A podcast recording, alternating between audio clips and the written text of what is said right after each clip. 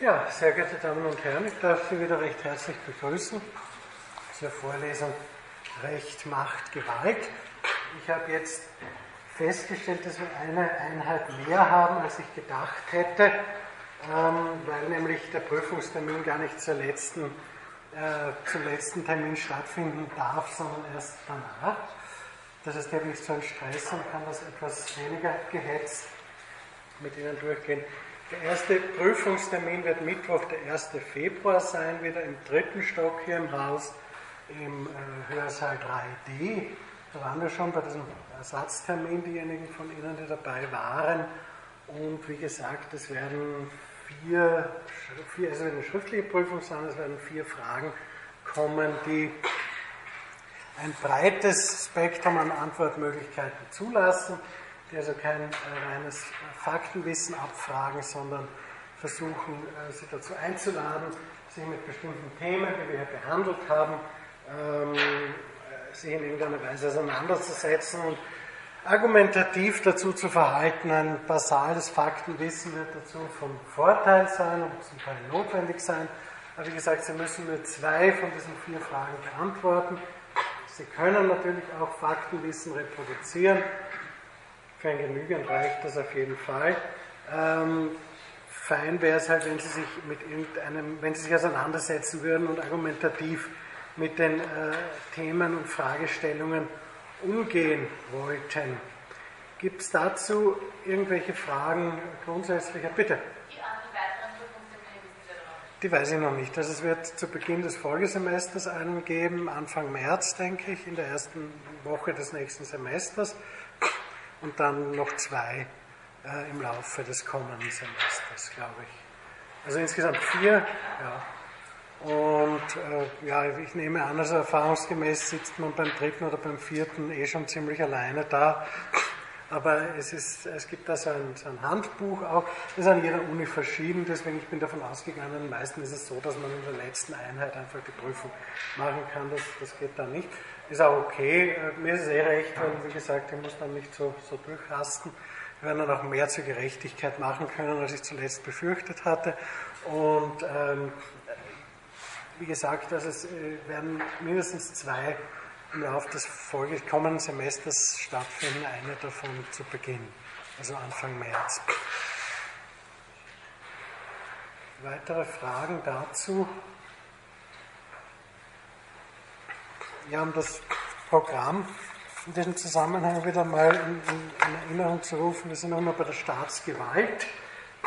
Äh, und ich werde jetzt versuchen, dieses Mal und nächstes Mal diesen Abschnitt abzuschließen dabei auch die Bereiche Rechtsstaat, Polizeistaat, Demokratie und Postdemokratie zu integrieren. Diktatur hatten wir ja schon im Wesentlichen behandelt. Äh, werde ich nur noch erwähnen, es wird jetzt auch ansonsten einiges kommen, das wir schon besprochen hatten. Äh, aber das macht ja nichts, weil ich kann ja bestimmte Dinge auch mehrfach und aus unterschiedlichen Perspektiven ansprechen. Also dieses und nächstes Mal noch der Staat. Das Staatsvolk wird uns, werde ich, mit dem wir jetzt nächstes Mal oder übernächstes Mal schließen und dann kommen wir zu Rechtsgeltungstheorien im Kontext von Recht und Politik, unabhängig von Staat, von der Konstruktion Staat. Und im äh, Jänner werden wir sicher schaffen, dass wir zwei Einheiten zum Thema Gerechtigkeit äh, hinbringen, da wir jetzt bis zum 30. Jänner auch entsprechend Zeit haben. Wie üblich der, der, kurze Rückblick auf das letzte Mal. Äh, wir waren zu Beginn noch bei Schmidt, äh, beim Ausnahmezustand, beim starken Staat, äh, bei der Vorstellung der Rechtsstaat sei primär ein Ordnungs- oder Sicherheitsstaat. Wir kommen darauf noch einmal zurück. Aktuelle Rezeptionsmodi im Kontext des sogenannten War Against Terrorism habe ich Ihnen auch dargetan an konkreten Beispielen von Otto Depenheuer, dieses Büchlein Selbstbehauptung des Rechtsstaates, wo er meint, Rechtsstaat ist gleich Sicherheitsstaat. Und wenn es diesen, diese, dieses souveräne Grundgerüst des Staates nicht mehr gibt, dann gibt es auch den liberalen Rechtsstaat nicht mehr. Also wir bewegen uns sukzessiv auf das Themenfeld Rechtsstaat auch zu. Sie werden sehen oder wissen das eh schon, dass es dazu unterschiedliche Definitionen gibt. Was hier in Opposition gestellt wird, ist der sogenannte liberale Rechtsstaat, also der Rechtsstaat, der mit Elementen wie Gewaltenteilung, Grundrechten, gerichtlichen Auseinandersetzungen und dergleichen operiert. Es gibt andere Konzepte vom Rechtsstaat, die wir wahrscheinlich hauptsächlich nächstes Mal besprechen werden. Aber gegen diesen liberalen Rechtsstaat brachten sich Leute wie Karl Schmidt und bringen sich ähm, Rezipientinnen und Rezipienten bis heute in Stellung. Das ist sozusagen das, was ihrer Meinung nach nicht funktioniert.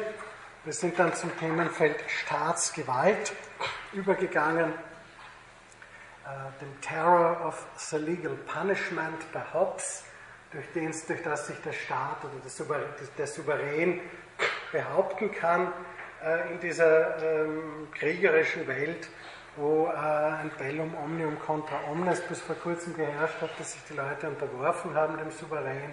Und der herrscht dann eben auch durch Schrecken vielleicht muss man das auch dazu sagen, dass dieses Terror, dass dieser Terrorbegriff, den, den wir heute kennen, in, jeder Variante immer äh, darum kreist, dass man Menschen einschüchtert, indem man andere, anderen Gewalt zufügt. Also das, ist, das gilt für den staatlichen Terror wie für den Kleingruppenterror unserer Tage genauso gut. Beide existieren heute parallel, wir werden darauf auch noch zurückkommen, aber besonders exzessiv wird das Ganze erkennbar, wenn es um Attacken auf den Monarchen ging. Ich habe Ihnen letztes Mal relativ ausführlich geschildert, die Hinrichtungen von Robert François Damiens und François Ravaillac. Damiens immerhin Mitte des 18. Jahrhunderts noch, also in einer Zeit, wo die Aufklärung schon auf, einer, auf einem sehr äh, bemerkbaren und auch, auch äh, publizistisch bemerkbaren äh, Level präsent war und diese, diese, dieses Zerfetzen des, des Königsmörders, der eigentlich gar kein Königsmörder war, sondern ein äh, vielleicht auch verwirrter Mensch, der halt den König ein wenig mit einem Messerchen bedroht hat, akzeptiert haben. 140 Jahre vorher bei François Ravaillac, der Henri Gatre tatsächlich ermordet hat, war das noch sozusagen in der Normalität des Strafrechtswesens irgendwo implementiert. Wie ich Ihnen auch erklärt habe, sieht Foucault in dieser Folterhinrichtung, äh, die Damiens widerfahren ist, eine Art Wendepunkt, wo, man, wo der Staat oder Staaten davon abgehen, Menschen zu, zu vernichten, zu Tode zu foltern, zu zerstören und dazu übergehen, sie zu dressieren. Also den Körper des Delinquenten nicht zerreißen, sondern abrichten, um ihn verwendbar zu machen für das, was ähm, Foucault als Biomacht oder Biopolitik bezeichnet. Es geht eben um äh, einerseits darum, Menschen als Untertaninnen und Untertanen, damit Objekte obrigkeitlichen staatlichen Handelns und Planens zu gebrauchen. Das geht einher mit einer Anonymisierung der Macht. Also das, was äh, Foucault dann auch als Staatsräson bezeichnet, der Begriff ist natürlich zeitgenössisch, ähm, darauf komme ich heute noch kurz zurück. Ähm, die Methoden sind mannigfach. Also die, auf, der ersten, auf der einen Seite das Planen, das Manipulieren mit Untertanen, die man einsetzt für staatliche Zwecke. Ich habe Ihnen letztes Mal auch darüber erzählt. Die, ähm, die Erfassung von Daten, von ähm, Personen, das Zählen der Bevölkerung, auch das Durchimpfen der Bevölkerung, auch, als, auch um, um eben äh, eine Anzahl von Personen zu erfassen und Alter, Altersgruppen, Geschlecht und dergleichen, immer ein Blick auf etwaige Einsatzfähigkeit. Also man sammelt Wissen an über die Untertanen und dann dressiert man sie. Das äh, Paradigma ist für Foucault, dieses panoptische Gefängnis. Ich habe Ihnen letztes Mal ein Bild versprochen, das muss ich erst nachreichen. Also äh, Jeremy Bentham hat im 18. Jahrhundert sein Modell eines idealen Gefängnisses entworfen, wo im Zentrum ein Turm steht, von dem aus die kreisförmig angesiedelten Zellen überwacht werden können, äh, damit äh, die vorgegebenen Regeln eingehalten werden. Die Menschen wissen nicht, ob sie überwacht werden oder nicht, sie sehen die Überwacher nicht, können von diesen aber gesehen werden und internalisieren sie auch. Und irgendwann äh, übernehmen sie das. Andere Anstalten wie Kasernen, äh, psychiatrische Einrichtungen, damals Irrenhäuser genannt, Schulen und ähnliche Anstalten, wo eben Staaten Zugriff haben auf äh, viele Individuen, dienen als Laboratorien und dann als Umsetzungsorte einer großflächigen Disziplinierung. Äh, die Überwacher selbst werden ihrerseits überwacht, also niemand ist sozusagen in der privilegierten Position, über das System disponieren zu können. Alle Beteiligten übernehmen die darin äh, ausgegebenen Regeln und Normen und diese werden dann auch durch Prüfungen überwacht und bei Fehlverhalten exekutiert durch Strafen aller Art.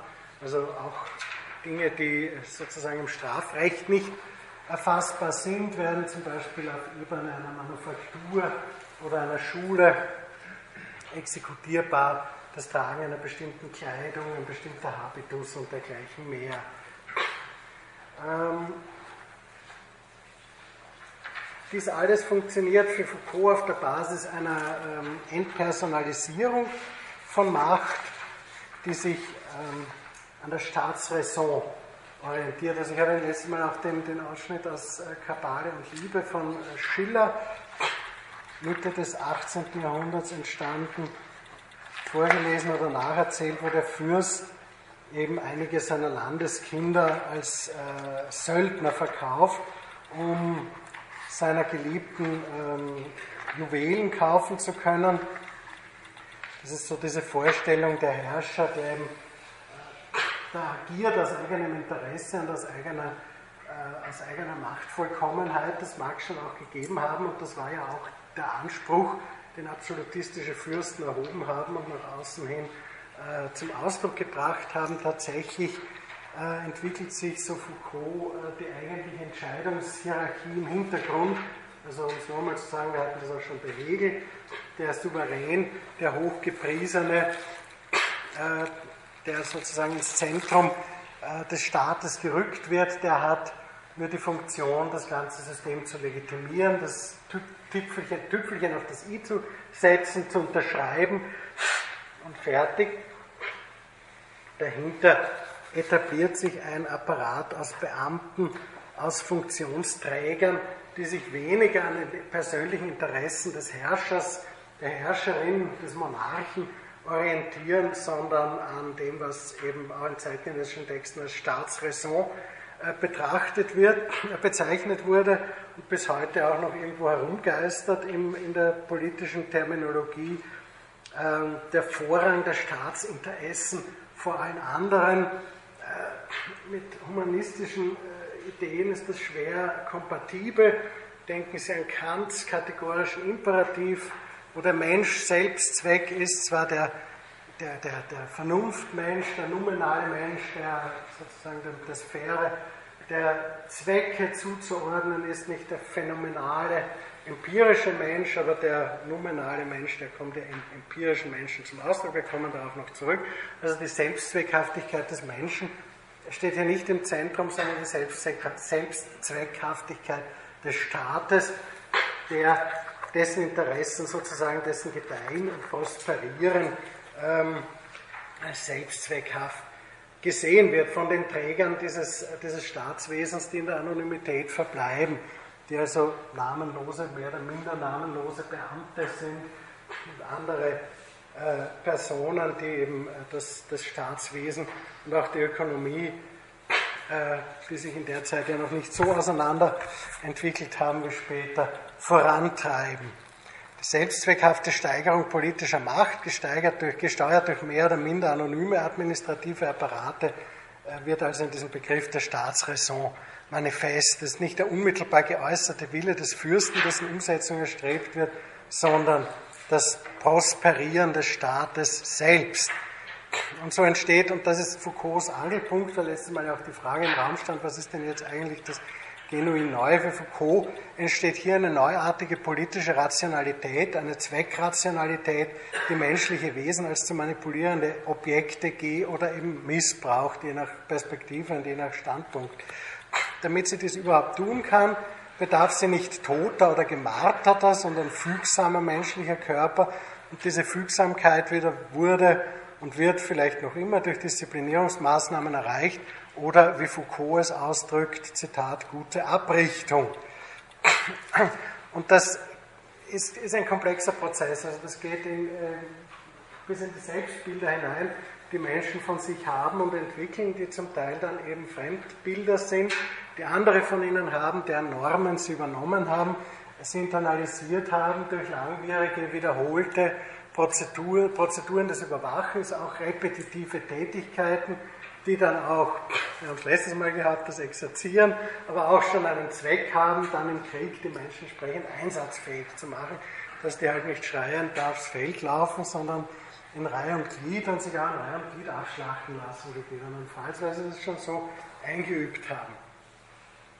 Dass das Manipulieren mit Menschen und das äh, menschliche Leben als zur Disposition äh, von äh, Herrschern und ja, Herrschaftsinstitutionen stehend älter ist, darauf hat Giorgio Agamben äh, den wir schon mehrfach erwähnt haben in seinem Buch Homo Sacer, die souveräne Macht und das nackte Leben, hingewiesen, in mehrfacher Hinsicht, wo er eben unterscheidet auch zwischen dem Leben als einem eingekleideten, einem äh, durch Kontexte geschützten und einem nackten Leben. Und dieses nackte Leben steht dann eben auch schon in der, in der römischen Antike zur Disposition in der Figur dieses Homo Sacer, der äh, ja, also der irgendein, irgendein Maleficium gesetzt hat, das noch nicht die Bedeutung, dieser Begriff noch nicht diese Bedeutung hatte, dann in der Neuzeit erlangt, also dieser, äh, dieses, äh, dieser Pakt, dieser Teufelspakt und anschließende Befähigung zu magischem Handeln, was eine Wahnidee ist, sondern dieses, dieser Begriff kommt da noch in anderer, also in anderer Konnotation, es ist irgendein Frevel, der gesetzt worden ist. Man weiß es nicht so genau. Der Begriff ist auch relativ selten erwähnt in, der, in den Primärtexten. Agamben greift da sehr stark auf diesen Begriff zu, weil er das, diese Unterschiedlichkeit äh, zu leben oder leben zu dürfen äh, für ihn sehr stark symbolisiert. Der Homo Sacer ist jemand, der mehr oder weniger vogelfrei erklärt wird. Äh, er darf getötet, aber nicht geopfert werden. Äh, und er darf auch nicht hingerichtet werden, aber er darf von jedem, er ist sozusagen auf sein nacktes Leben reduziert und für Agamben wird das dann wird diese Gestalt zum äh, Paradigma des rechtsfreien Raumes, in dem menschliches Leben zur Disposition von irgendwelchen Schergen, Wärtern und dergleichen steht, also dem Lager des 20. und 21. Jahrhunderts. Ähm, einen Rückblick, aber was, was für Foucault sozusagen das Spezifische ist, äh, des, äh, dieses, dieser Biopolitik oder Biomacht in dieser Zeit, ist der Umstand dieser Zweckrationalität, die sich am Konzept des Staates orientiert. Äh,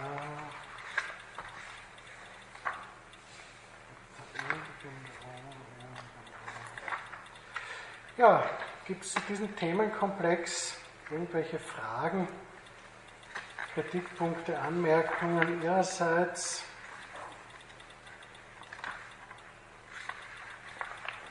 Dann würde ich zum nächsten Themenbereich übergehen, wenn ich meine Unterlagen dazu finde, was nicht so einfach ist.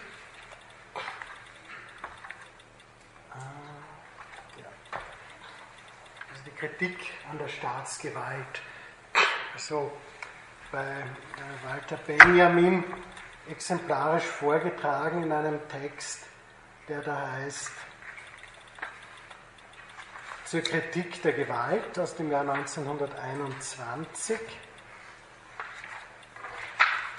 Und irgendwo habe ich mir da was herauskopiert, glorreich.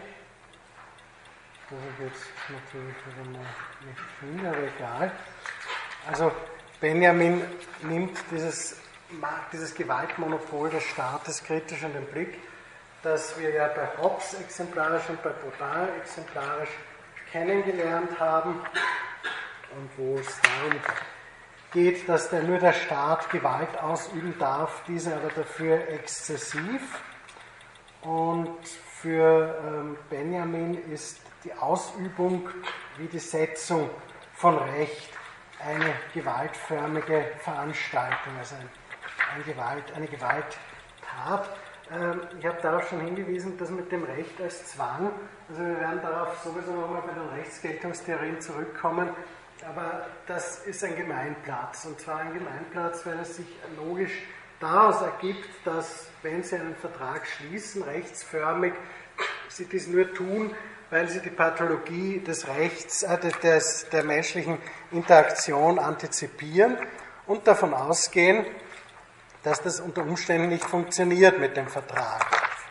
Und ähm, deswegen schließen Sie einen förmlichen Vertrag, den können Sie mündlich oder schriftlich vereinbaren und dann können Sie ihn einklagen. Und das Einklagen macht die Sache für Sie insofern spannend, als dann irgendeine andere Instanz gewaltförmig diesen Vertrag, diesen Vertrag Geltung schaffen kann. Ein Gericht und dann vom, vom Gericht beauftragte Behörden oder wer auch immer. Äh, insofern schreibt schon Thomas Hobbes, Verträge ohne das Schwert sind bloße Worte und haben keine Kraft, einem Menschen auch nur die geringste Sicherheit zu bieten. Also darum geht es auch immer um diese Idee der Sicherheit, wenn zwei jetzt was vereinbaren und beide halten sich friedlich dran, dann brauchen sie eh keine zusätzliche Sicherheit, ist der Schatten eines Misstrauens da, dann schließen sie sinnvollerweise einen einklagbaren Vertrag, dessen Zustandekommen auch entsprechend belegt und bewiesen ist, weil ansonsten äh, die Sache mit der gerichtlichen Einklagbarkeit problematisch wird. Walter Benjamin schreibt ähm, darauf, äh, schreibt in, in zur Kritik, der, also Foucault in der Wille zum Wissen äh, schreibt, das Gesetz kann nicht unbewaffnet sein und seine hervorragendste Waffe ist der Tod. Denen, die es übertreten, antwortet es in letzter Instanz mit dieser absoluten Drohung. Hinter dem Gesetz steht immer das Schwert, also auch eine Anspielung durchaus auf Hobbes. Aber auch wenn die Zerstückelung, das Zerstören des Delinquenten aus der Mode kommt und man stattdessen die Untertanen dressiert, bedeutet das nicht, dass man nicht letzten Endes mit der ultimativen Vernichtung droht, mit diesem Jus vitae necisque, mit dem Recht über Leben und Tod, das sich der Staat eben anmaßt, heute nicht mehr so, zumindest nicht in vielen, zumindest in vielen äh, westlichen Demokratien nicht mehr oder nur mehr sehr, ähm, sehr wie soll man sagen, mediatisiert. Also wenn Sie heute, äh, wenn Menschen durch staatliches Handeln zu Tode kommen, dann ist das vielleicht im, äh, im Asylwesen, im Asylverfahren, wo, wo ein Asylantrag abgewiesen wird und Menschen in ein angeblich sicheres Land verbracht werden, von dem man aber unter Umständen wissen kann, dass sie dort ums Leben kommen. Das wäre also ein Extremfall. Es gibt aber auch äh, westliche Demokratien, die die sogenannte Todesstrafe noch immer exekutieren. Es gibt auch Länder, die das aufgegeben haben und das wieder einführen wollen, wie Ihnen sicher bekannt ist. Also das, das Spiel mit dem Tod, mit, dem, mit, diesem, mit dieser ultimativen Entscheidung über das Leben und das, dem Tod von Menschen entscheiden zu dürfen, ist sozusagen die ultimative Drohung, die äh, staatliche Macht ausüben kann, aber letzten Endes jede Macht, die sich auf irgendeine Form von exekutierbarem Gesetz oder Recht beruft, Recht in einem weiteren Sinne. Und wir werden darauf bei den Rechtsgeltungstheorien zurückkommen. Das ist durchaus keine, keine reine Gedankenspielerei, das ist zum Teil sehr blutiger Ernst gewesen und ist es zum Teil auch heute noch. Und die Frage auch, warum gelten Rechtsnormen für Rechtspositivistinnen und Rechtspositivisten unter, unter anderem, aber nicht nur für sie, unter anderem deshalb, weil sie durchsetzbar sind in irgendeiner Weise. Und das muss nicht bedeuten, dass Menschen um ihr Leben gebracht werden, aber um ihre Freiheit zum Beispiel oder um ihr Vermögen allemal. Und das erkennen sie aus jeder Rechtsordnung. Also dass Menschen für lange Zeit irgendwo eingesperrt werden können oder dass sie, dass sie finanziell äh, ruiniert werden können durch rechtliche Prozeduren, das ist durchaus nicht aus der Welt.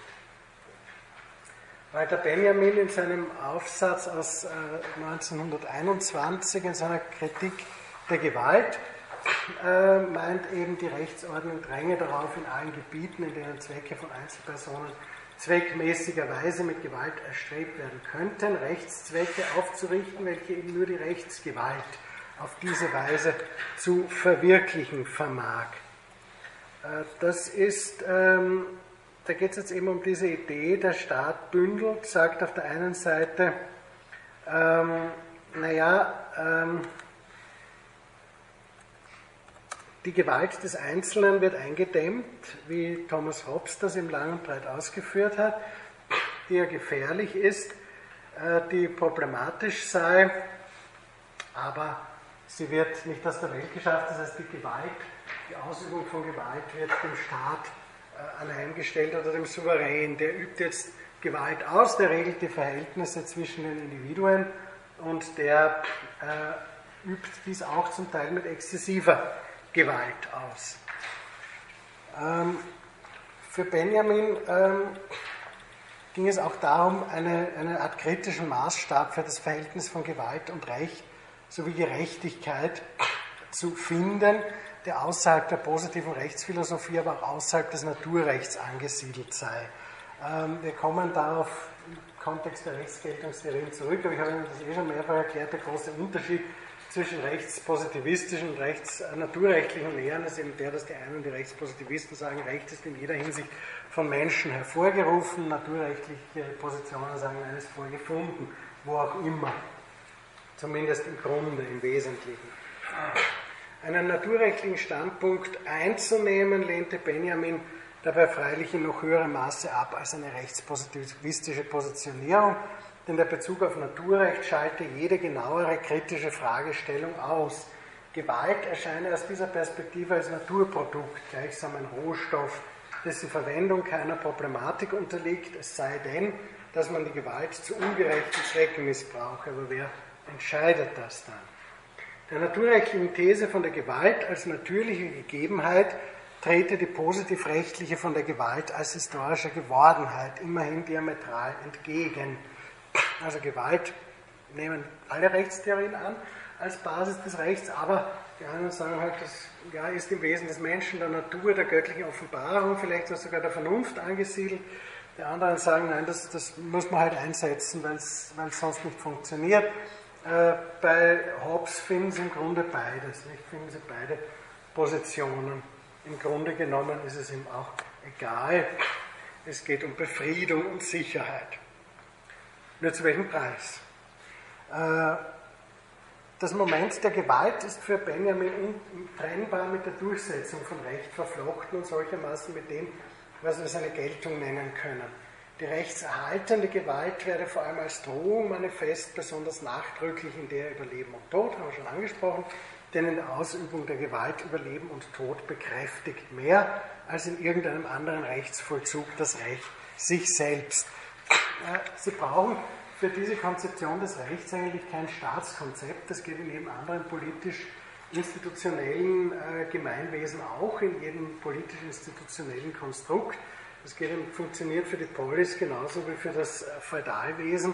Aber äh, Benjamin schreibt das eben im Blick auf den Staat und insbesondere den Staat des frühen 20. Jahrhunderts, also dazwischen der sogenannten Zwischenkriegszeit, von der damals noch niemand wissen konnte, dass es eine Zwischenkriegszeit sein werde, äh, auch eine Zeit großer sozialer und politischer Unruhen in der Weimarer Republik. Ja, vielleicht noch ein Wort zu Walter Benjamin, falls der nicht so bekannt sein sollte.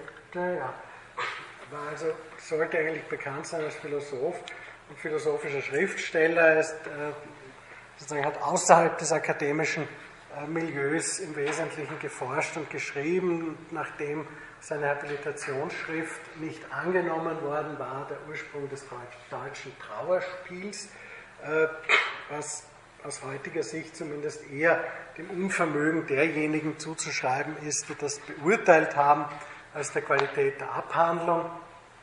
Er ist dann auch nach 1945 im Kontext der Frankfurter Schule, insbesondere über Theodor Adorno, stark rezipiert worden, er musste 1933 aus Deutschland fliehen aufgrund der schon mehrfach erwähnten Nürnberger Gesetze, musste dann nach dem Einmarsch der deutschen Truppen in Frankreich weiterfliehen, konnte auch noch die spanische Grenze überschreiten und hat dort sich aber dann äh, im September 1940 das Leben genommen. Ähm, ist alles sehr, ja, die, die näheren Umstände sind auch Gegenstand aller möglichen Spekulationen geworden, warum er sozusagen, nachdem er sich da doch irgendwie in Sicherheit gebracht hat, nicht mehr weiter wollte. Aber ähm, er ist nach 1945 eben stärker rezipiert worden als im zeitgenössischen Kontext und hat sich auch mit dem guten Karl Schmidt äh, in ambivalenter Art und Weise auseinandergesetzt, wie äh, George Agamben in seinem Buch Ausnahmezustand recht ausführlich beschreibt. Ähm, wieder zurück zu diesem Text ähm, zur Kritik der Gewalt, wie gesagt 1921 in der frühen Weimarer Republik veröffentlicht, in einer Zeit, die durch massive Konflikte und auch durch massive Bemühungen des Staates, sich gewaltförmig naturgemäß äh, Geltung und Durchsetzung zu verschaffen. Sie dürfen ja nicht vergessen, dass der Umbruch von Monarchie auf Demokratie, Stichwort Volkssouveränität, nicht reibungslos über die Bühne gegangen ist, keineswegs, und dass sich sowohl in der Weimarer Republik wie in, in Österreich äh, unterschiedliche paramilitärische Gruppen relativ bald gegenübergestanden sind, die die Macht in diesem Staat an sich reißen wollten. Zu dem Begriffspaar Macht und Gewalt kommen wir gleich. Ich meine diesen Essay von Benjamin fertig, weil er eben eine sehr ja, äh, elaborierte Kritik dieses Modell der Staatsgewalt und des Gewaltmonopols des Staates äh, transportiert. Das Moment der Rechtsetzung als Machtsetzung erscheint als Akt von unmittelbarer Manifestation der Gewalt. Nicht irgendeiner Gewalt allerdings, sondern einer, die Benjamin als mythische bezeichnet. Diese zeichnen sich eben gerade dadurch aus, dass sie zunächst als bloße Manifestation der Götter oder des Schicksals begriffen, unberechenbaren und zerstörerischen Charakters sei, mehr oder minder abrupt über die jeweils Betroffenen hereinbreche. Das ist die große Schwierigkeit, auf die wir noch bei den Rechtsgeltungstheorien äh, eingehen werden, warum denn irgendeine Institution oder ein Staat oder was auch immer sich diese, diese, dieses Pouvoir anmaßen kann und sagen kann, ja, wir setzen jetzt Rechtsnormen und die gelten für eine bestimmte Gruppe an Rechtsunterworfenen, auf die wir Zugriff haben und das wird auch mit Gewalt exekutiert, wenn sich die nicht dran halten. Also worauf geht das zurück? Ähm, Benjamin bezeichnet das als mythische Gewalt. Das Argument, dass Recht im Blick auf seine Durchsetzung letztlich die Möglichkeit einer Ausübung von Gewalt, in dem Fall durch den Staat, der sich nicht zuletzt über die von ihm monopolisierte Gewalt definiert hat, erfordert, ist allerdings kaum von der Hand zu weisen. Das System funktioniert so, dass äh, diese Drohung mit, der, mit dem auf Rechtsbruch zu reagieren auch irgendwie eingelöst werden muss. Sonst fürchtet sich ja keiner davon. Die Frage ist, wie das Verhältnis bestimmt wird, worin die Zwecke der rechtlich fundierten Gewaltausübung gesehen werden, beziehungsweise ob solche Zwecke überhaupt angenommen werden sollen. Äh, die Rechtserzeugung selbst kommt laut Benjamin genauso wenig ohne Gewalt aus wie die Rechtsdurchsetzung, denn die Rechtsordnung dränge darauf, in allen Gebieten, in denen Zwecke von Einzelpersonen zweckmäßigerweise mit Gewalt erstrebt werden könnten, Rechtszwecke aufzurichten, welche eben nur die Rechtsgewalt auf diese Weise zu verwirklichen vermag habe ich Ihnen vorher schon vorgelesen, finden Sie auf den Folien. Also man, äh, die, die, die, die, persönliche Rache und persönliche, das persönliche Ausprügeln von irgendwelchen Divergenzen wird äh, verboten und an diese Stelle tritt der Staat und sagt, ich übe Gewalt aus und ich entscheide, was rechtens ist und setze das auch durch. Konkret habe dieses Vorgehen mit der Monopolisierung von Gewalt durch den Staat zu tun, der die Gewalt in den Händen der einzelnen Person als eine Gefahr ansieht, die Rechtsordnung zu untergraben. Hat auch was, nicht? Also, wenn Sie sich wirklich vorstellen, man ficht das halt aus auf der Straße mit irgendwelchen Hilfsmitteln oder auch ohne, dann wird das relativ rasch sehr ungemütlich. Das ist genau das Szenario, das Hobbes vorgeschwebt hat. Auch ein Vertrag könne nur auf der Basis immanenter Drohung mit möglicher Gewalt für den Fall des Vertragsbruches durch den jeweils anderen Teil zustande kommen. Insofern verfalle jedes Rechtsinstitut bezüglich dessen das Bewusstsein der latenten Anwesenheit der Gewalt in ihm schwinde. Als Beispiel nennt Benjamin in dieser Zeit die Parlamente. Also das ist ein ähnliches Argument, nur aus einer anderen Richtung wie bei Karl Schmidt. Die Parlamente würden nicht taugen. Äh, er argumentiert nicht zuletzt vor dem Hintergrund dessen, was Karl Schmidt als Ausnahmezustand umschrieben hat, Umgekehrt verweist Benjamin auf die Befugnisse der Polizei, die zwar eine Gewalt zu Rechtszwecken sei, aber mit der gleichzeitigen Befugnis, diese in weiten Grenzen selbst zu setzen mit Verordnungsrecht. Das ist ein Spezifikum der Weimarer Zeit. Das hat man auch in anderen Rechtsordnungen dann später hintangestellt oder ja, bis vor kurzem hintangestellt. In Gestalt der Polizei sei die Trennung von rechtssetzender und rechtserhaltender Gewalt aufgehoben. Das Recht der Polizei bezeichnet den Punkt, an welchem der Staat seine empirischen Zwecke nicht mehr durch die Rechtsordnung garantieren kann. Also Ausnahme, sogenannte Ausnahmesituation, Ernstfall, was wir letztes Mal hatten. Und äh, das wird dann durch Verwaltungsbehörden, durch ähm, polizeiliche im Wesentlichen oder andere äh, Behörden mit Gewalt äh, sozusagen bespielt, weil wenn Sie den Ausnahmezustand haben, den sogenannten, die universelle Bedrohung, weiß ich nicht, die paramilitärischen Einheiten krachen aufeinander oder die Flugzeuge fallen vom Himmel auf Stadien, dann äh, werden Stimmen relativ schnell laut, die sagen, ja, das, da muss man irgendwie gegensteuern und die Gegensteuerung wird dann nicht den Gerichten zugetraut, sondern eben irgendwelchen Behörden, die auch, deren Angehörige auch entsprechend äh, trainiert sind und mit Schusswaffen umgehen können und so weiter mehr. Das Argument ist so allerdings vielleicht nur im Kontext der politischen und sozialen Verhältnisse Anfang der 1920er in Deutschland und anderen europäischen Ländern nachvollziehbar. Heute ist das auch wieder ein Kommen. Nicht? Also diese, diese Argumentation, ja, ist, bitte. Vielleicht eine blöde Frage, aber ich weiß nicht. Also jetzt zum Beispiel in Frankreich. Ja.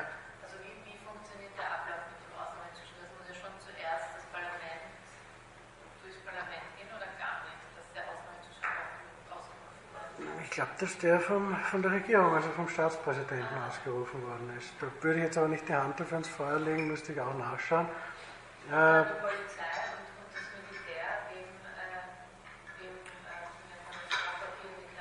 äh, das, das, das ist das Problem, dass die, naja, das Problem ist, dass die, dass, dass, dass, dass, dass die Verwaltung in diesem Gewaltenteilungsmodell von Locke und von Montesquieu werden die Verwaltung neben der Gerichtsbarkeit und dem Parlament, äh, dass die Verwaltung das äh, Heft des Handelns sozusagen an sich reißt, die Form der Regierung und der unterstellten Behörden. Und da gibt es eben Behörden, die mehr oder minder äh, solche Gewalt auch tatsächlich ausüben können. Das sind halt dann Polizeibehörden, militärische Einrichtungen und dergleichen mehr. Und ähm, die handeln eigentlich mehr oder weniger in einem, ja, je nachdem wie das definiert ist, rechtsfreien Raum. Weil äh, sie dann nicht mehr irgendwelchen Gesetzen, sie sind Ausnahmezustand, sie brauchen zum Beispiel, um Verdächtige festnehmen zu können, um äh, Wohnungen von Verdächtigen untersuchen zu können und dergleichen mehr, keine richterlichen Haftbefehle mehr. Das war ein ganz zentrales Moment, äh, empirisch gesehen jetzt, europäischer Grundrechte, wenn Sie an die Habeas Corpus Akte denken, äh, im äh, England des 17. Jahrhunderts, also das absolute Verdikt der Staat, der, der Herrscher, der Monarch, die Regierung darf nicht zugreifen auf äh, Einzelpersonen ohne Gerichtsbeschluss, ohne gerichtlichen Haftbefehl. Das wird alles ausgehebelt.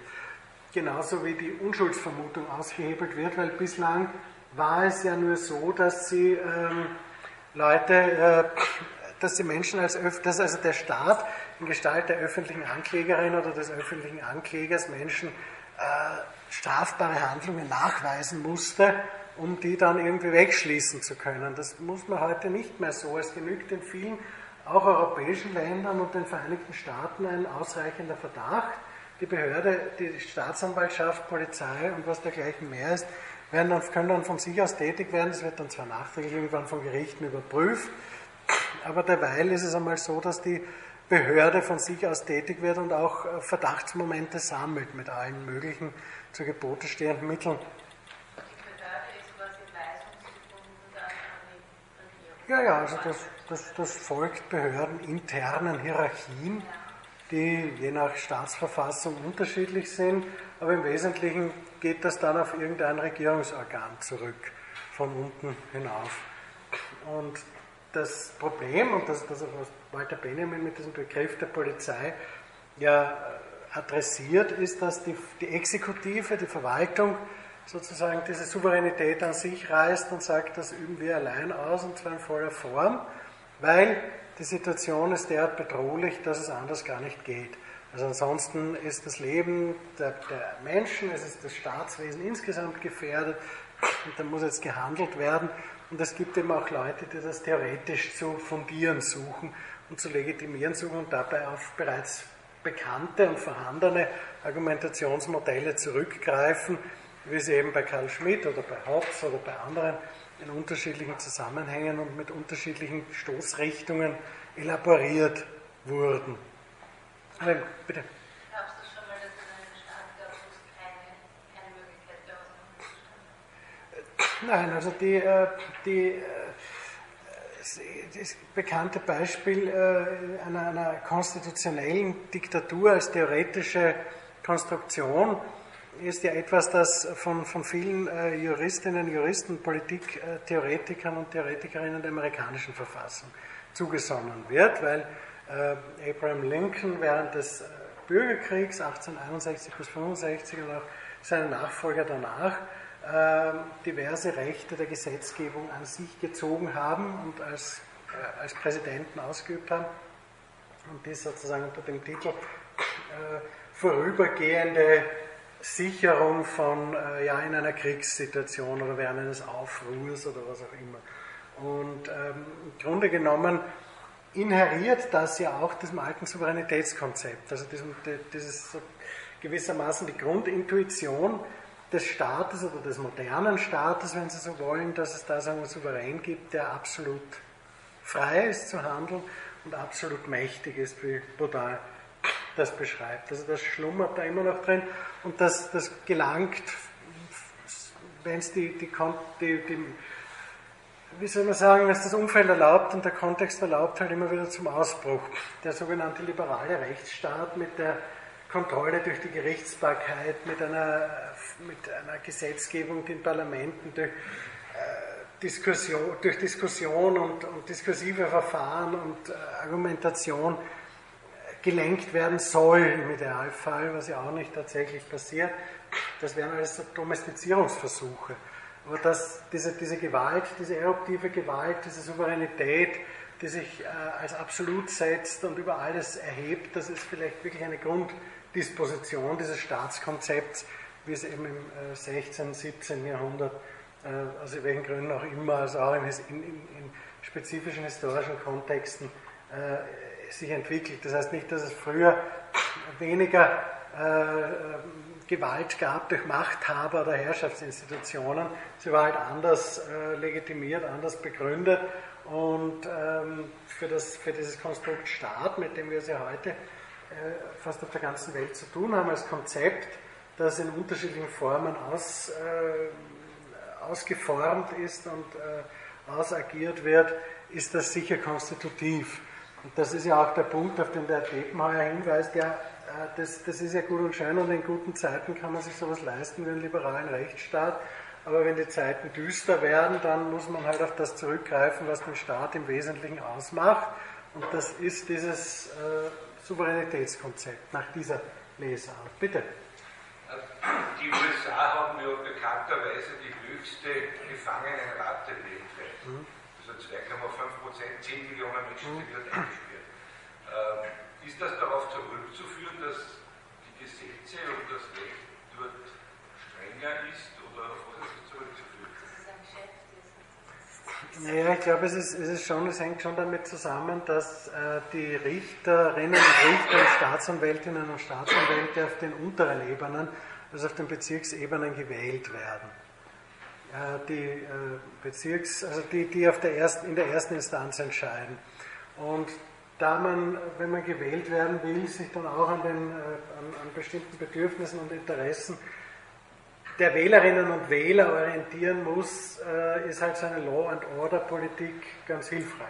Also das spielt sicher eine Rolle. Das andere ist, dass sowas wie ein Sozialwesen in den Vereinigten Staaten sich aus welchen Gründen immer nicht wirklich durchsetzen können. Also Menschen, die sich irgendwie problemhaft und auffällig verhalten und auf die dann der Staat in irgendeiner Weise zugreift oder zugreifen muss, weil sie halt irgendwie sehr verhaltensauffällig sind. Das gibt es ja auch Untersuchungen, dass eben zum Teil Menschen, die äh, in, in, in, Kanada oder in, in, europäischen Ländern in äh, psychiatrischen oder Pflegeeinrichtungen wären, in den USA halt gelegentlich im Gefängnis landen weil man nicht so recht weiß, was, was man tun soll. Also das, das, ist, das ist sicher ein weiterer Punkt. Und wie das mit den Gesetzen, ob die so viel strenger sind, das weiß ich nicht. Sie sind zum Teil schon recht drakonisch und äh, wie schon erwähnt, wird Rechtsfortbildung halt sehr stark durch Höchstgerichte betrieben. Also man tendiert nicht so stark wie im kontinentaleuropäischen Kontext dazu, äh, Recht durch äh, Rechtsnormen, die erlassen werden, zu manifestieren, sondern das, da funktioniert vieles über Rechtsfortbildung, viele durch, durch, Richterinnen und Richter, in den Höchstgerichten allerdings, dort wird man nicht hineingewählt, sondern aber auch wieder auf, auf der Basis von politischen Verfahren ernannt, aber das ist überall so.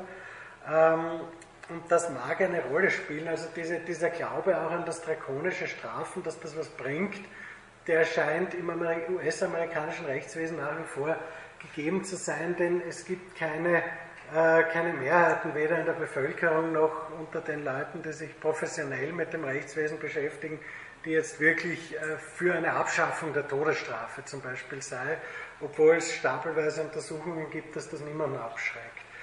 Aber das macht nichts es ist eben ein sehr starker Glaube daran da und wahrscheinlich hat jede Form von Machtausübung und auch jede Form von Rechtsausübung primär mal mit irgendwelchen Glaubensvorstellungen derart zu tun, dass die Menschen glauben, dass das richtig sei und dass das gut sei und dass das auch legitim sei, so vorzugehen. Also es gibt in der Tat keine wirkliche Mehrheit in den Vereinigten Staaten, die sagt, na, so drakonische Strafen wollen wir, wollen wir nicht mehr. Ähm, das ähm, das würde auf Ablehnung stoßen. Man glaubt da schon dran, an, diese, an die, die Wirkung von, äh, von langen Gefängnisstrafen, von schlechten Bedingungen im Gefängnis und auch von Hinrichtungen. Unge, ungeachtet der Tatsache, dass die Gewalt, äh, die Häufung von Gewaltdelikten in den USA äh, auch relativ hoch ist weltweit. Nicht? Also das, da wird offenbar kein, zumindest mehrheitlich kein Zusammenhang hergestellt, aus welchen Gründen immer. Aber ich denke, dass das mehrere Ursachen einfach hat. Also auch diese, dieses Bemühen von Richterinnen und Richtern, die am Anfang ihrer Karriere stehen, sich einmal wählen zu lassen in eine Funktion und da auch entsprechend was zu bieten, spielt sicher keine unerhebliche Rolle. Was auch eine Rolle spielt, aber das ist sicher nichts typisch US-amerikanisches, ist das äh, rassistische Moment, dass sowohl in der, in der Rechtspflege durch Gerichte wie durch Polizeibehörden keine unerhebliche Rolle spielt und dass sich schon allein aus dem Umstand deutlich machen lässt, dass eben ein großer Teil der Menschen, die zu sogenannten Todesstrafen verurteilt werden, äh, dunkelhäutig sind. Das ist relativ mehr als Menschen mit heller Hautfarbe. Das hängt dann auch damit zusammen, wer sich welche anwaltliche Vertretung leisten kann. Sie bekommen in den USA eine, genauso wie zum Beispiel in, in den meisten europäischen Staaten, eine Pflicht, einen Anspruch auf Pflichtverteidigung, wenn sie sich keine Verteidigerin oder keinen Verteidiger leisten können. Sind aber oft sehr unbedarfte und auch wenig engagierte Menschen, die das ausüben, weil das bringt ihnen relativ wenig. Ja, das wäre sozusagen, äh, wären so ein paar Gedanken kritischer als Staatsgewalt ist, um das zusammenzufassen. Für Benjamin ist das ein Dilemma. Irgendwie, um sowas wie ein Rechtswesen zu haben, braucht man diesen Rekurs auf die Gewalt und auf der anderen Seite, ähm, auf der anderen Seite bringt er eben auch diese, diese exzessive Gewalt mit sich, die gerade problematisch ist und die auf quasi religiöse, mythische Dispositionen zurückführt. Ich möchte in dem Zusammenhang noch bei diesem Begriffspaar Macht und Gewalt bleiben, das im allgemeinen Sprachgebrauch ja oft synonym gebraucht wird, äh, wenn Sie das Duden Universalwörterbuch zum Beispiel heranziehen als ein Beispiel für alltagssprachliche Begriffsverwendung auch dann können Sie dort lesen, dass äh, Macht unter anderem mit dem Besitz einer politischen, gesellschaftlichen, öffentlichen Stellung und Funktion verbundene Befugnis darstelle, die Möglichkeit oder Freiheit über Menschen und Verhältnisse zu bestimmen, Herrschaft auszuüben. Bei Gewalt äh, steht dann unter anderem der Eintrag Macht, Befugnis, das Recht und die Mittel über jemanden oder etwas zu bestimmen, zu herrschen. Also Macht und Gewalt werden oft sehr synonym verwendet im allgemeinen Sprachgebrauch, auch in wissenschaftlichen Diskursen. Es scheint aber durchaus sinnvoll, hier zu differenzieren. Äh, zwei Beispiele sozusagen kurz zur Illustration heranziehen. Das eine ist von Elias Canetti, äh, Masse und Macht, 1960.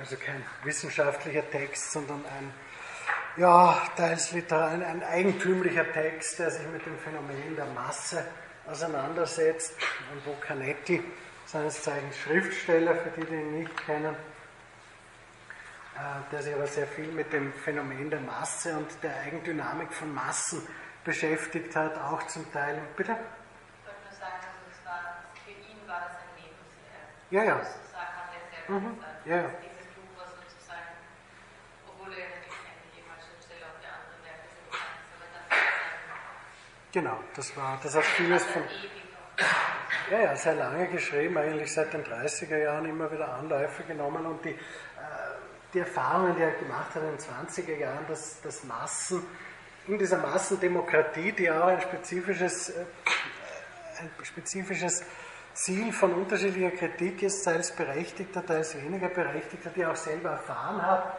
äh, in den, ja, also auch in der, zum Beispiel im, im Brand des Justizpalastes in Wien 1927, ist alles täuscht, kann auch 1929 gewesen sein. Äh, auf jeden Fall wird da eine Masse sozusagen eigenaktiv und äh, entwickelt eine eigene Dynamik.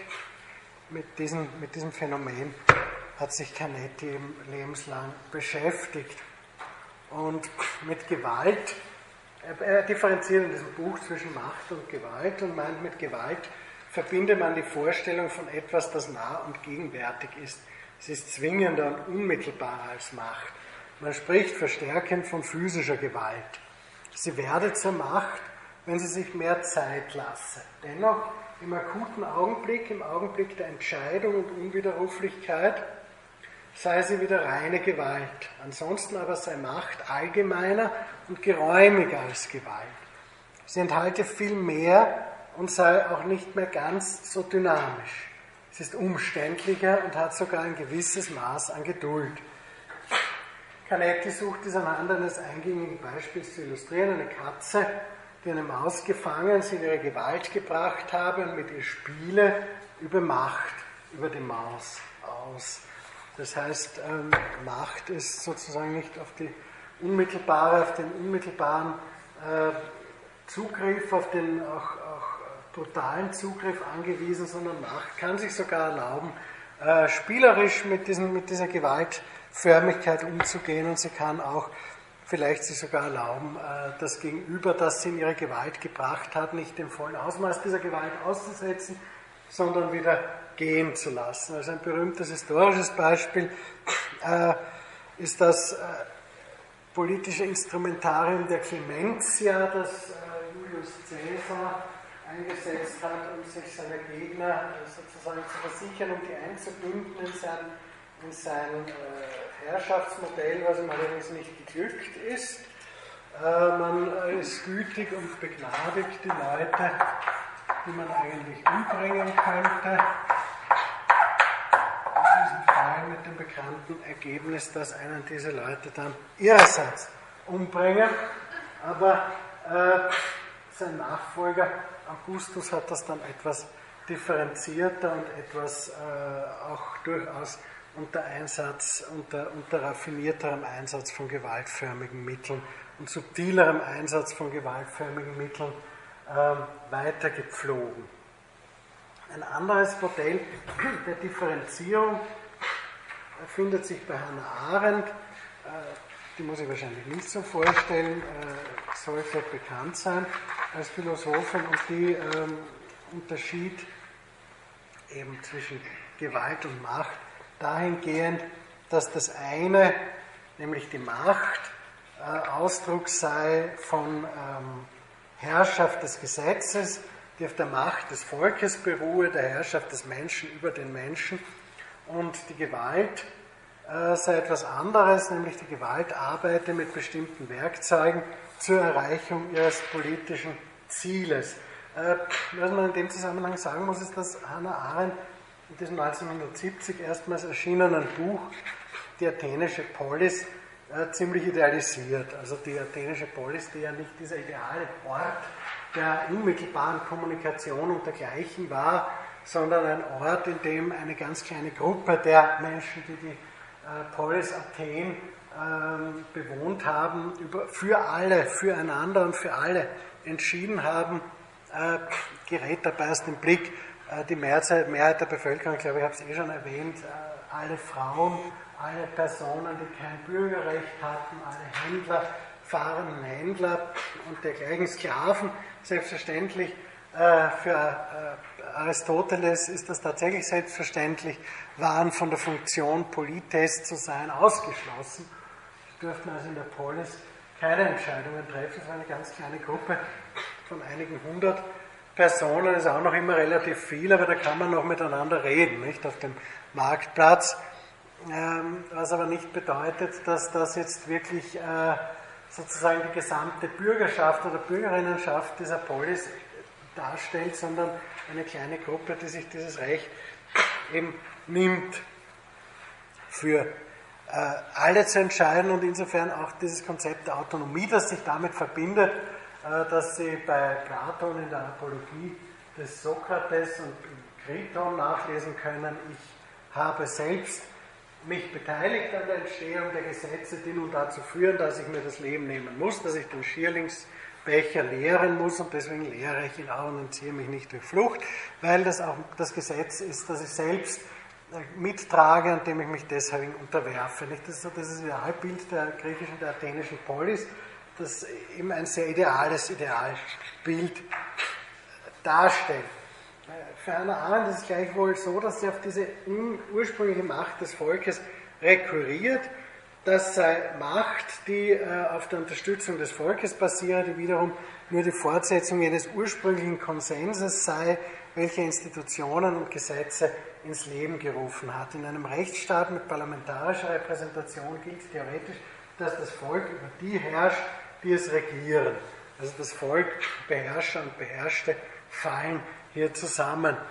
Äh, werden uns darauf noch, äh, da, darauf noch öfter zurückkommen im Zusammenhang mit dem demokratischen Rechtsstaat, auf diese Idee.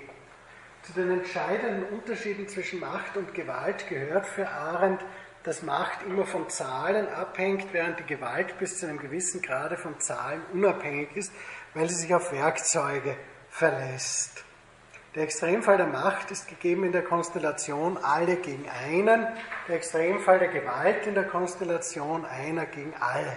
Und das Letztere ist ohne Werkzeuge, das heißt ohne Gewaltmittel, niemals möglich. Macht entspricht der menschlichen Fähigkeit nicht nur zu handeln oder etwas zu tun, sondern sich mit anderen zusammenzuschließen und im Einvernehmen mit ihnen zu handeln. Über Macht verfügt niemals ein Einzelner, es ist im Besitz einer Gruppe und bleibt nur so lange existent, als die Gruppe zusammenhält. Also das äh, klingt alles sehr schön.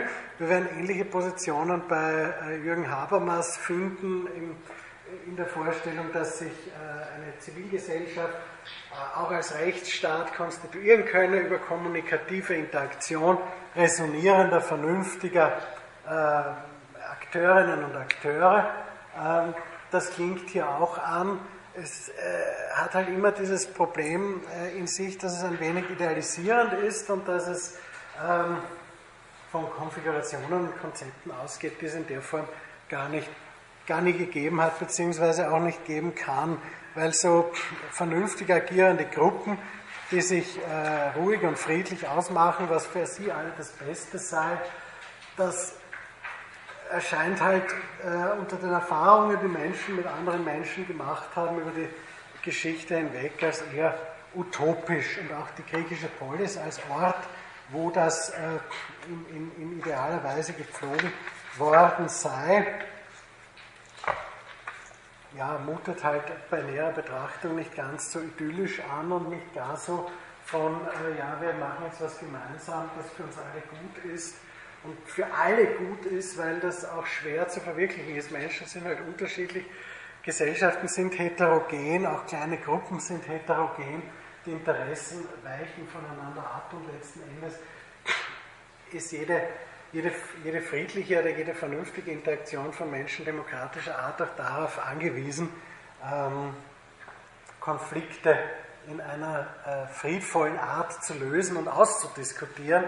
Man kann nicht davon ausgehen, dass es homogene Gruppen gibt, wo alle nett zueinander sind. Im Gegenteil, das wird dann oft recht schnell gefährlich oder kann gefährlich werden. Ähm, die, das Modell der staatlichen Souveränität mit seinen Implikationen von Macht und Gewalt stößt naturgemäß nicht erst heute, aber heute besonders augenfällig an offenkundige faktische Grenzen. Haben das schon öfter angesprochen. Also Finanzmärkte spielen eine große Rolle als Akteure der internationalen Politik. Ratingagenturen befinden, ob Staaten ähm, handlungsfähig sind, ob sie noch kreditwürdig sind. Wenn sie das nicht sind, kriegen sie große Probleme. Ich weiß nicht, ob ich Ihnen dieses Beispiel schon gebracht habe. Äh, ich bringe es öfter, weil es recht plastisch ist. Also wenn Sie jetzt, wenn jetzt eine Ratingagentur oder mehrere Ratingagenturen einen, eine Volkswirtschaft, einen Staat als sehr schlecht einstufen, sagen, das ist Schrott, dann bringt das ein Problem für den Staat mit sich. Wenn Sie einen großen transnationalen Konzern als Schrott einstufen würden, dann würde das Probleme für die Ratingagentur mit sich bringen und Sie sehen daran auch, dass es nicht mehr so weit her ist mit diesem Anspruch der Souveränität, zumindest nicht nach außen, wie das früher einmal der Fall war. Auch diese Vorstellung, naja, im Zweifel, wenn uns jemand sehr ärgert, dann führen wir halt einen Krieg und dann zeigen wir schon, wie souverän wir sind als Repräsentantinnen und Repräsentanten eines Staates hat schon gewisse Erfahrungen nach sich gezogen, die unangenehm waren und die die Sache dann auch noch verschärft haben. Äh, es gibt supranationale Organisationen wie die EU, wo die Einzelstaaten äh, Kompetenzen, Souveränitätsrechte abtreten. Das funktioniert partiell, partiell eher nicht, also das holpert. Äh, bis, wie, wie sich das entwickeln wird, kann man heute schwer sagen. Aber es gibt diverse äh, Faktoren, die dieses alte überbordende Souveränitätsbegriff, die absolute Macht zu handeln, wie man es für richtig hält als souverän, wer immer das ist, äh, einschränken nach außen, nach innen weniger. Nicht? Also nach innen der Zugriff derjenigen innerhalb eines Staates, die sich auf Souveränitätsrechte stützen, das wäre ja, der Souverän wäre ja in, in demokratischen äh, Konfigurationen das Volk, die übt diese Souveränität dieser Souverän übt seine Souveränität allerdings selten direkt aus. Es sind andere äh, Einrichtungen, andere Institutionen, die zugreifen auf die Staatsbürgerinnen und Staatsbürger und diese Souveränitätsrechte nach innen ausüben. Also im Extremfall könnte es die Entwicklung, die wir momentan beobachten, möglicherweise im weiteren Verlauf, wir wissen das nicht, zu einer Art äh, Forcierung des polizeistaatlichen Modells unter Aufsicht von Ratingagenturen führen. Das heißt, nach außen ist es finster, mit der Souveränität nach innen funktioniert ganz gut. Äh, wie lange und in welche Richtung sich das entwickelt, lässt sich momentan schwer abschätzen, aber das sind so Entwicklungstendenzen, die sich momentan global erkennen lassen, vor allem in der sogenannten westlichen Welt, wo man ja noch irgendwie diesen, äh, dieses Konzept des Rechtsstaates und der demokratischen Konfiguration noch hochhält. Ja, dann gibt es Leute, die sagen, das gibt es überhaupt nicht, es gibt überhaupt keinen Staat. Es ist eine Erfindung von irgendwelchen Corporations, die uns nur ausbeuten wollen. Äh, das in Amerika nennen sich die Freeman, äh, gibt es aber auch, äh, das ist also nicht, das ist keine reine, kein reiner Männerbund. Dann gibt es Leute, die in, in Deutschland also sogenannten Reichsbürgerbewegung sich zugehörig fühlen und auch sagen, ja, der, der, der, der, das Deutsche Reich sei nicht untergegangen und die, die Bundesrepublik Deutschland sei eine Chimäre. In Österreich gibt es also auch diese Reichsbürgerbewegung und es gibt so ähm, Leute, die sich als Gründer von eigenen Staatenbünden äh, definieren und sagen, sie machen das selber und der, Staatenbund, der, der Staat, das, was ich als Staat geriere, das sei nur eine Ausbeutungsorganisation, die, ähm, ja, die also ihnen ihre Identität wegnehme und, und was weiß ich. Das sind so extrem ähm, verschwörungstheoretische, stark esoterisch aufgeladene Theorien. Diese Freeman- und Reichsbürger-Geschichten, das geht schon in Richtung einer sehr markant erkennbaren rechtsradikalen Ideologie, einer völkischen Ideologie. Und in den Vereinigten Staaten kommt hinzu, dass es eine Reihe von Leuten gibt in diesem Bereich, die sagen, ja, wir sind eigentlich für die ursprüngliche Verfassung der Vereinigten Staaten, aber für diese Zusatzartikel nicht. Und diese Zusatzartikel schränken uns in unserer persönlichen Freiheit ein, die machen uns sozusagen zu Objekten dieses, äh, dieses, dieses, dieses äh, wie Sie das nennen, äh, America as a Corporate, also das ist irgendwie so eine Firma, so ein Firmenkonglomerat und mit dem haben sie keinen Vertrag. Und deswegen geht das auch nicht zum Beispiel an, da gab es mehrere Fälle, dass sie gezwungen werden, zum Beispiel einen Gurt zu tragen im Auto, sich anzugurten oder einen Führerschein überhaupt zu haben oder dergleichen mehr. Und das hat dann auch zum Teil schon zu handgreiflichen Auseinandersetzungen mit Polizeiorganen geführt. Also eine mehr oder minder äh, grundlegende Infragestellung der Existenz von Staaten auf der Basis einer entweder äh, explizit rechtsradikal völkischen äh, Ideologie, also das ist in, in, den Vereinigten Staaten oft mit einer White Supremacy Ideologie verbunden, in Deutschland mit einer äh, mehr oder minder ja, neonazistischen, in Österreich zum Teil auch und in Österreich gibt es halt dann auch noch diese äh, Esoteriker, die da äh, ganz elaborierte und vertragte Verschwörungstheorien entwickeln, warum ihnen ihre Persönlichkeit gestohlen worden ist, sie sich die wieder zurückholen, indem sie ihren Namen klein schreiben. Also das ist ganz wild. Es soll aber im, im Steigen begriffen sein, die Anzahl der Leute, die sich da zugehörig fühlen. Ich erwähne das nur, nicht weil das jetzt äh, besonders, äh, besonders äh, elaborierte oder, oder, durchdachte Konzeptionen sei, wären, sondern weil es eben eine anwachsende, ein anwachsendes Konglomerat von Leuten ist, die sagen, den Staat gibt es überhaupt nicht, ohne jede historische oder, oder ähm, argumentierbare Basis allerdings, weil diese Argumente, die da vorgebracht werden, sind wirklich zum Teil nur mehr haarsträubend. Aber gut, bei den, ja, ja, ist, ist offen beim Anwachsen. Bitte.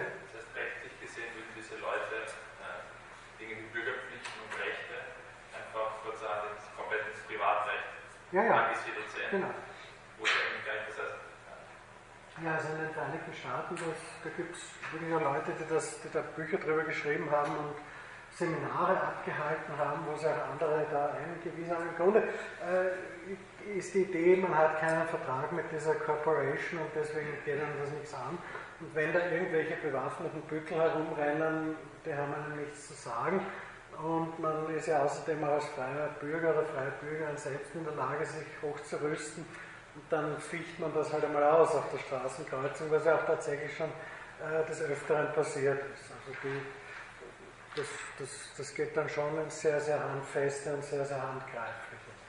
In, auch, in, auch in Deutschland äh, hat schon solche äh, ja, gewaltförmigen Formen des Durchsetzens der eigenen Position gegeben dem sagt, es gibt kein Souveränitätsrecht, welcher Art auch immer, der Staat hat kein Zugriffsrecht. Er hätte nur eins, wenn ich einen Vertrag mit ihm hätte, aber ich habe keinen, keinen Vertrag. Und noch, noch zugespitztere Positionen sagen, nein, das gibt es ja gar nicht. Das ist ja nur ein Scheingebilde von irgendwelchen Firmen, äh, die, die äh, gar nichts zu sagen haben und gegen die man sich in irgendeine Form von aggressiver, äh, gewaltförmiger Auseinandersetzung bringen müsse. Und da wird es dann halt wirklich äh, problematisch und das sieht man dann halt auch bis zu einem gewissen Grad, dass dieses alte, diese alte Idee des Gewaltmonopols so doof auch wieder nicht ist, bei allen Problemen, die sie, die sie befördert und hervorgebracht hat. Aber es ist in der Tat eine ambivalente äh, Geschichte und es gibt in der Tat offenbar nach wie vor genug Leute, die der Meinung sind, ihre eigenen Ideen und eigenen Konzepte gewaltförmig ausagieren zu können und zu müssen und zu sollen und sich dafür auch legitimiert fühlen durch irgendwelche Theorien, die sie sich ausgedacht haben oder die sich andere ausgedacht haben oder eben im Rückgriff auf ältere, äh, auf ältere Konzepte, ja, wie zum Beispiel die sogenannte ursprüngliche Verfassung der Vereinigten Staaten. Was das genau sein soll, ist schwer zu ermitteln, weil äh, die Verfassung der Vereinigten Staaten, auch wenn sie die Amendments abziehen, ja durch zahlreiche und jahrhundertelange richterliche Interpretation derart überformt worden ist in ihrem ursprünglichen Text, dass sie den ursprünglichen Text nicht mehr äh, in Reinform nehmen können, ohne sich in, in Widersprüche zu verwickeln. Bitte. Ja, aber das Deutsche Reich, was die Reichsbürger wollten, war ja auch ein Staat und die USA zur damaligen Zeit der Verfassung war ja auch ein Staat ja. und mit dem haben sie auch keinen Vertrag. Warum fühlen naja, sie sich dann dem zugehörig?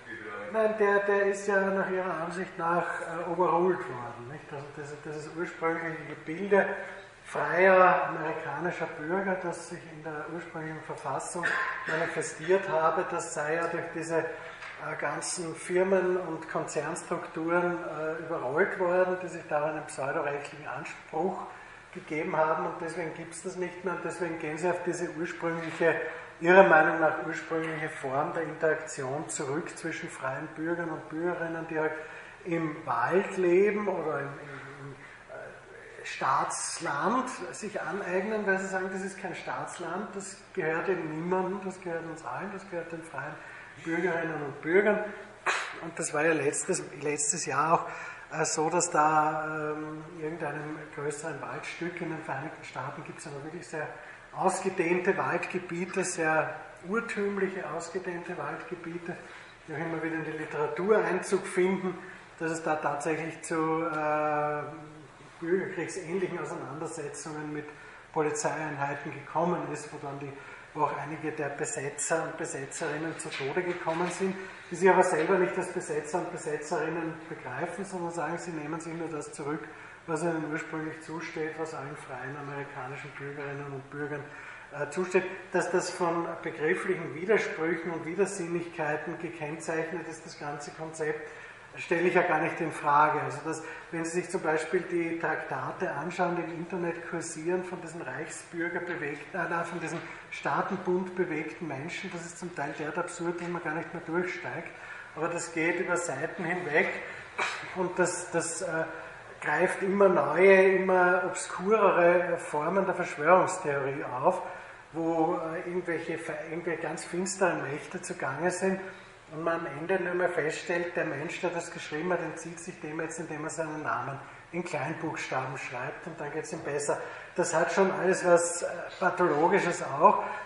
Tatsache ist, dass es offenbar im, im Anstieg ist, dass es immer mehr Leute gibt, die sich da, auch wenn das jetzt im Bereich von ein paar tausend Leuten oder ein paar hundert Leuten bei uns ähm, momentan noch bewegt, aber es ist im Anstieg begriffen. Und in Amerika scheint es in der Tat so zu sein, dass das ein immer größeres Publikum äh, rekrutiert. Also diese, diese Vorstellung, wir gehen wieder auf das ursprüngliche Modell zurück äh, eines Gemeinwesens, das sich auf seiner Verfassung von freien und gleichen Bitte. Das, das, äh, äh, wenn Sie zum Beispiel den Roman lesen von T.C. Boyle, ich habe ihn eh schon mal empfohlen, in diesem Zusammenhang, äh, das letztes Jahr erschienen, äh, Sahara Kam. Das handelt genau von zwei solchen Personen, das sind die Protagonisten dieses Romans, die sich in diesen Denkmustern verfangen. Endet dann auch für einen von beiden böse. Und es war wahrscheinlich nicht von ungefähr auch im zeitgenössischen Kontext, also für mich persönlich hat sich da schon, als ich das gelesen habe, irgendwie so die Vorstellung äh, verdichtet, es könnte sich ausgehen für Herrn Trump. Weil das genau die Denkungsart ist, wir sind freie, unabhängige amerikanische Bürger, lassen uns von gar nicht was sagen, wir lassen uns kein Gesundheitssystem verordnen, wir lassen uns da nicht irgendwie im Straßenverkehr regulieren, gar nichts, sondern wir machen das so wie der Daniel Boone und aus. Und äh, passt schon. Und, äh, natürlich sind die dann auch die Ersten, die schreien, äh, es muss gegen Bedrohungen mit konzentrierter Gewalt vorgegangen werden. Also von einer inneren Logik ist da keine Rede.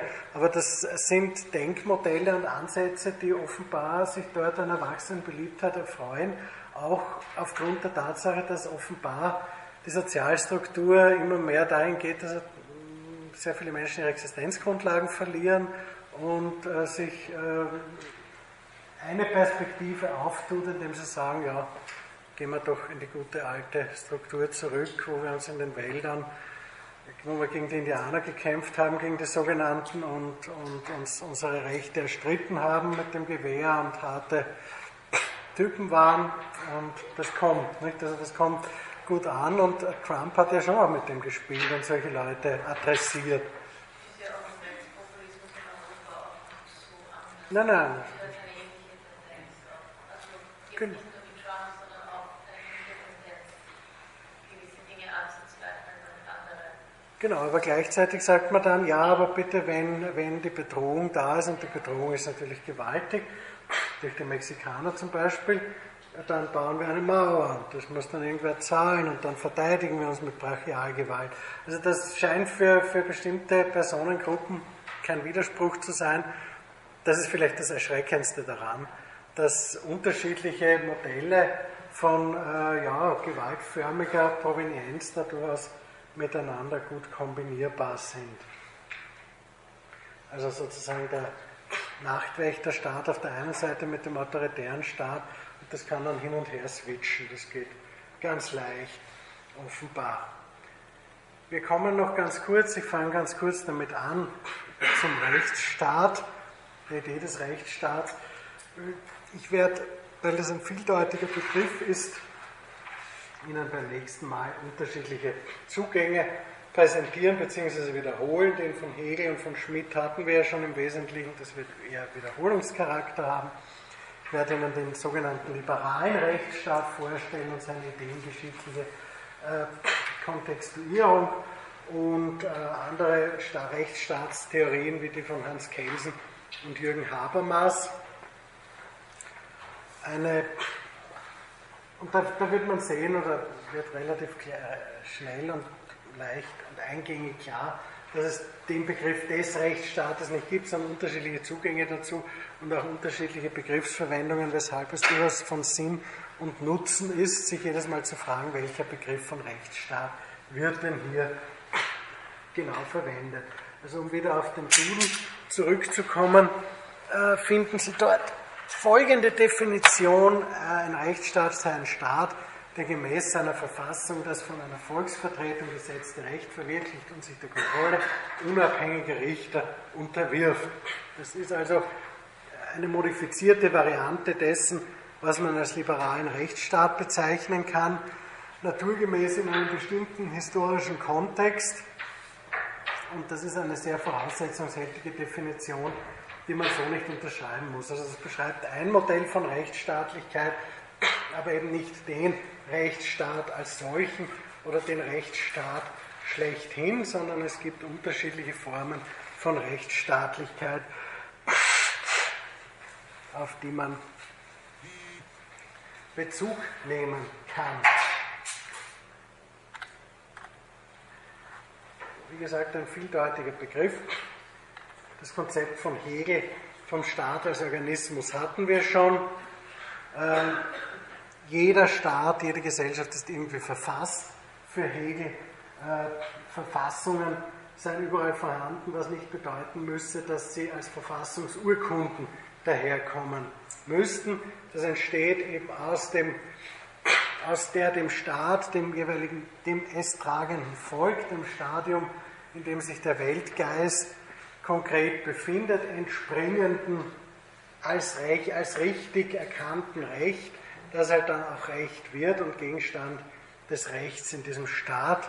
Und insofern das Verhältnis von Recht und Staat auf dieser Verfassung, die aus dem, aus dem äh, Recht, Rechtsdenken in dem Volk, in dem, in dem, äh, im, im, im Stadium des Weltgeistes der jeweils anzutreffen ist, eben hervorgeht. Das Wichtige ist, ist die Frage, wer die Verfassung machen soll, äh, ziemlich sinnlos für Hegel, weil die Verfassung ist ja schon da, sie muss elaboriert werden, sie muss, äh, kann modifiziert werden, aber im Wesentlichen sind die Strukturen gegeben. Wenn man jetzt von dem Konzept weggeht, äh, mit dem, äh, dass da eine, ein, ein tiefergehender Plan einer historischen Entwicklung des Weltgeistes zugrunde liege, dann hat das schon was für sich auch, denke ich, also unabhängig sage ich dass das nichts für sich hat, ich sage nur, also wenn man jetzt nicht die hegelische Grunddisposition teilt mit dem Weltgeist, der sich entwickelt über bestimmte Volksgeister, die bestimmte Rechtsvorstellungen hervorbringen und die diesen Rechtsvorstellungen dann in ihren Staaten Ausdruck schaffen, sondern das Verhältnis von Verfassung und Rechtserzeugung oder von Verfassung und Verfassungsurkunde beäugt, dann kann man durchaus sagen, dass jedes äh, Gemeinwesen, alles, was in irgendeiner Weise rechtlich institutionell verfasst ist, ob das jetzt die römische äh, Respublika, die äh, Republik war oder die athenische Polis war oder das Feudalwesen war, überall, wo Rechtsnormen durchsetzbarer Art hervorgebracht werden, äh, verfügt über Rechtserzeugungsnormen, also über Regeln, wie solche Rechtsnormen erzeugt werden. Das wäre die rechtstechnische Dimension, die wir im Rechtspositivismus antreffen. Das ist was anderes als das, was Kelsen sagt, äh, was Hegel sagt, aber ähm, es geht schon auch in die Richtung, äh, zu sagen, man muss das nicht jetzt irgendwie ähm, hervorbringen in der Weise, dass man es irgendwo verschriftlicht und sagt, drüber schreibt Verfassung, das ist jetzt die Verfassung, das sind jetzt die Spielregeln des Rechtsstaates, sondern diese Rechtserzeugungsnormen sind überall dort zumindest herausdestillierbar, wo überhaupt Recht erzeugt wird. Äh, implizite Spielregeln, kann man sagen, aus soziologischer Perspektive bestehen auch in jeder Gesellschaft und jedem politisch-institutionellen Gemeinwesen. Auch insofern ist jede Gesellschaft, jeder Staat irgendwie verfasst. Äh, man muss dann allerdings feststellen, wie das denn der Fall sei und wer das denn befinde, äh, was die Spielregeln wären und wer darüber entscheidet. Es gibt eine inhaltliche Dimension mit emanzipatorischem Impetus, das ist dieses Moment der Verfassungsurkunde, wo eben ganz stark vor allem gegen monarchische, Absolutist, monarchisch-absolutistische Bestrebungen im 17. und 18. Jahrhundert gesagt wurde, nein, das geht so nicht, es muss eine Verfassungsurkunde geben, wo die Staatsgewalten geteilt werden, Stichwort liberaler Rechtsstaat, was wir heute so bezeichnen, Gewaltenteilung zwischen Parlament, Regierung und Gerichtsbarkeit. Und das muss irgendwo in einer Urkunde festgelegt werden. Dort müssen auch andere Spielregeln festgelegt werden als die Begrenzung der jeweils vorhandenen Kompetenzen. Ein anderes Modell, und damit schließe ich äh, jetzt, ähm, ist das Verhältnis von sogenannter Realverfassung und geschriebener Verfassung. Das ist ja was ganz Alltagsgängiges. Nicht? Äh, die sogenannte Realverfassung ähm, weicht überall, also wie, wie, Verfassungsrecht und die Grundlage eines Rechtsstaates, die rechtlichen Instrumentarien und Grundspielregeln eines Rechtsstaates gehandhabt werden und was sie zulassen, was sie ermöglichen, das sind zwei Paar Schuhe und je nach Rechtskultur klafft das halt mehr oder minder auseinander. In den Vereinigten Staaten zum Beispiel wird der geschriebenen Verfassung eine große Bedeutung beigemessen. Man ist auch der Meinung, man interpretiert die in unterschiedlichen Richtungen, vor allem durch Höchstgerichte, aber man würde jetzt nicht sagen, es ist wurscht, was da drin steht, wir machen es äh, so wie der Gewerkschaftsbund und die Wirtschaftskammer das wollen, also das ginge nicht. Äh, in Österreich, das wäre das Gegenbeispiel, wo es eine sehr äh, seltsame äh, Rechtskultur, gerade im Blick auf, das Verfass, auf die Verfassung äh, gibt, auf das Verfassungsrecht gibt. Man sagt, naja, das ist mehr instrumental, äh, wo man halt bestimmte Interessen auch umsetzen kann, dass die nicht durch den Verfassungsgerichtshof aufgehoben werden. Wenn man eine Zweidrittelmehrheit zustande bekommt, dann macht man halt die Taxikonzession als Verfassungsrecht, als Verfassungsgesetz und geht schon. Das wären unterschiedliche Modelle. Und dazwischen bewegt sich halt alles Mögliche, aber ein gewisses Abweichen zwischen der Praxis und dem äh, geschriebenen Verfassungsrecht gibt es allenthalben. Ähm, ja, Sie kennen das als anschaulichstes Beispiel. Ich gehe sehr ungern auf, äh, gerade auf, auf österreichische Tagespolitik ein, weil das immer peinlich ist oder oft peinlich ist und wenig Erkenntniswert generiert. Aber wenn Sie sich also anschauen, was ähm, die Erwartungshaltung in der Bevölkerung, auch die Vorstellungen der Kompetenzen einer Bundespräsidentin, die es jetzt wahrscheinlich wieder für lange Zeit nicht geben wird in diesem Land, oder eines Bundespräsidenten darstellen und dem, was die Verfassung, das Bundesverfassungsrecht diesem Funktionsträger tatsächlich zuschreibt an Möglichkeiten, so weit auseinandergehen, dass viele Menschen tatsächlich überrascht waren, als sie äh, im Laufe dieses Jahres erfahren haben, was denn da alles an Potenzial schlummert und welche Möglichkeiten denn da bestehen und wie sich das auswirken kann und in welcher Zeit das äh, entstanden ist und niemals geändert wurde. Also da klaffen die Vorstellungen davon, wie diese Gesellschaft, wie dieses Gemeinwesen tatsächlich verfasst sei, auch unter vielen gebildeten Menschen und dem, wie es de jure verfasst ist, massiv auseinander und das Beispiel ist allgemein bekannt. Deswegen bringe ich es an dieser Stelle. Leider sind wir wieder am Ende angelangt. Äh, ich muss schon in Rücksicht auf die nächste Lehrveranstaltung langsam schließen. Gibt es von Ihrer Seite noch irgendwelche Rückmeldungen, Fragen, Kritikpunkte, Anmerkungen? Ansonsten darf ich mich herzlich für Ihre Bitte.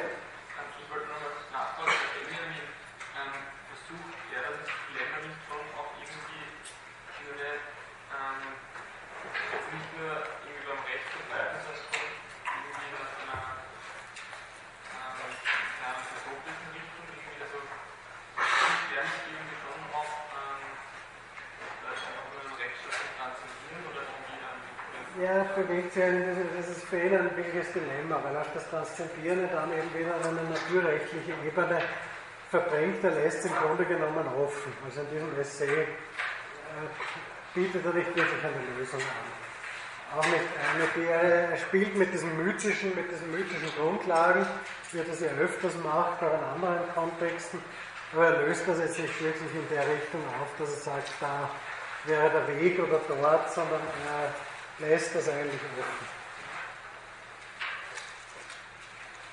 Gut, dann darf ich mich herzlich bedanken für Ihr Interesse. Ich würde mich freuen, Sie nächste Woche wieder begrüßen zu dürfen und wünsche Ihnen noch einen schönen Abend. Danke.